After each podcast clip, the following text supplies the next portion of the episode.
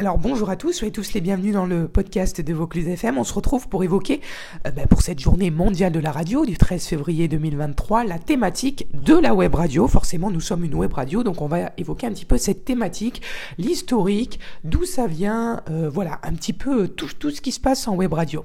Alors déjà, commençons par une définition. Une web radio, elle peut s'appeler net radio également.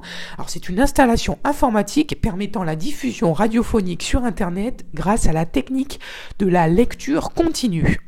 Alors comme pour toutes les stations de radio classiques, il existe des web radios de musique généraliste hein, qui diffusent tout type de musique, mais également d'autres diffusant de la musique thématique bien focalisée sur un style ou un autre, un petit peu comme les radios FM. Alors certaines web radios ne diffusent que du contenu sous copyleft, comme on appelle. Voilà, ce sont des, des, web radios qui euh, tout simplement diffusent euh, tout simplement sans l'obligation de s'acquitter de redevances de droits d'auteur, puisqu'elles diffusent de la musique libre de droit. Hein, voilà il existe plein de web radios libres de droit où ils n'ont pas besoin donc de s'acquitter de redevances à l'ARCOM. Voilà. Alors, euh, ce qui est bien un petit peu pour euh, cette web radio, c'est que ben, c'est euh, la diffusion un petit peu facilitée entre guillemets grâce à Internet. Elle requiert beaucoup moins de moyens que les radios FM. Beaucoup de ces web radios peuvent proposer à leurs auditeurs un contenu sans publicité puisque elles sont souvent des associations en fait et elles peuvent donc être financées par un système de donation. Voilà, c'est pour ça que souvent beaucoup de web radios euh, tout simplement ont moins, ont moins de publicité, voire pas du tout, que euh, les, stations FM, hein, puisque la FM ça coûte très cher euh, et donc voilà, il faut donc financer cela par la publicité. Alors l'historique euh, de la web radio, la première web radio diffusée 24 heures sur 24 s'appelait Radio HK. Elle est née en février 95 et la technique utilisée était un petit peu différente que celle qu'utilisent les web radios aujourd'hui. C'était un CD audio qui tournait en boucle et qui était diffusé par un logiciel d'audioconférence. Alors Radio HK était ensuite l'une des premières à adopter les serveurs, un petit peu comme aujourd'hui les Real Radio.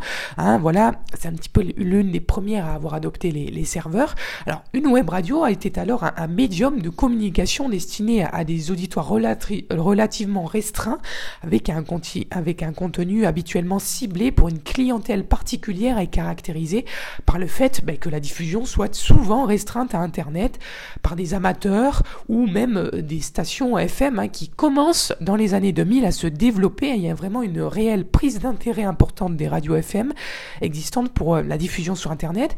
Ben, c'est pour eux, ce qui est bien, c'est que c'est une euh, donc lecture en, continu hein, et qu'elles peuvent donc proposer des podcasts. Voilà, c'est-à-dire que les radios FM étaient souvent des, stations publiques, commerciales, associatives.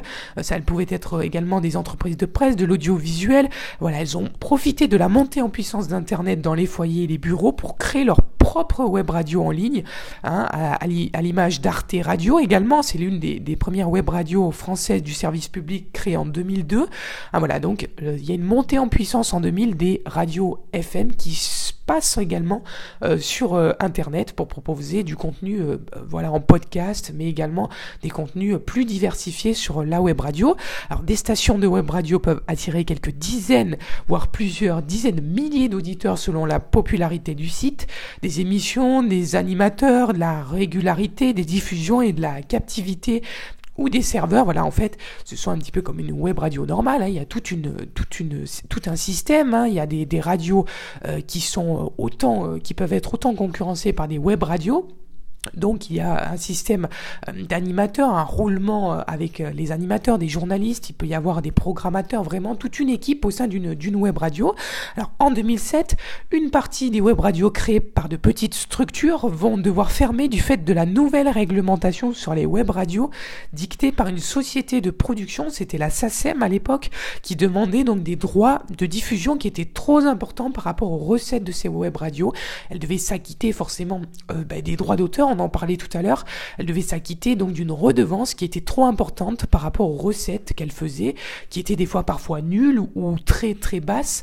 Donc c'est vraiment assez compliqué pour ces web radios.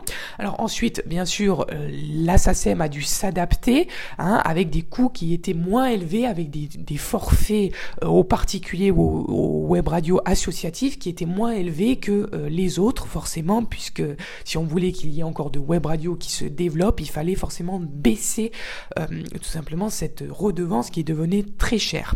Alors en fait, une web radio, elle génère un flux audio, que ce soit la voix des animateurs, des chansons, des vers un serveur de lecture en continu qui se charge de diffuser euh, donc aux auditeurs qui s'y connectent via un player. Dans le cas d'une installation classique, le flux du studio, euh, donc des ordinateurs, du mixage des micros, est ensuite codé, encodé par un signal analogique qui est codé dans un format numérique à l'aide d'un codec.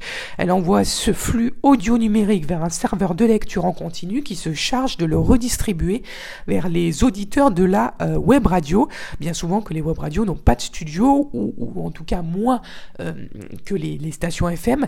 Euh, elles fonctionnent de manière beaucoup plus simple. Hein. Voilà, par exemple dans le cas d'une radio qui diffuse de la musique, tout peut se faire directement en numérique. Un lecteur multimédia qui se connecte au serveur de lecture en continu et qui joue une liste de titres plus ou moins aléatoirement.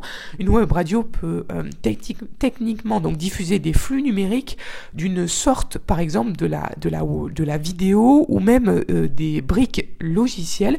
Voilà, donc en fait, une web radio, c'est comme une radio FM, sauf qu'il y a plus de facilité. On peut diffuser plus facilement euh, de la musique, des reportages. Il y a moins besoin de logiciels et moins besoin de payer également, puisque ben, dès qu'on arrive sur la FM, il faut payer les droits d'auteur, mais également payer eh ben, bien sûr l'emplacement sur sa bande FM donc ça coûte extrêmement cher et il faut être sûr que quand on monte une radio FM que cela marche. C'est donc pour ça qu'il y a eu une grand intérêt pour le développement de web radio d'entreprises comme EDF euh, comme euh, de grandes entreprises qui tout simplement ben, ont développé leur web radio qui leur coûtait moins cher euh, qu'une station FM et qui permettait ben, tout simplement un petit peu de pouvoir communiquer avec ben, ses clients et ses employés.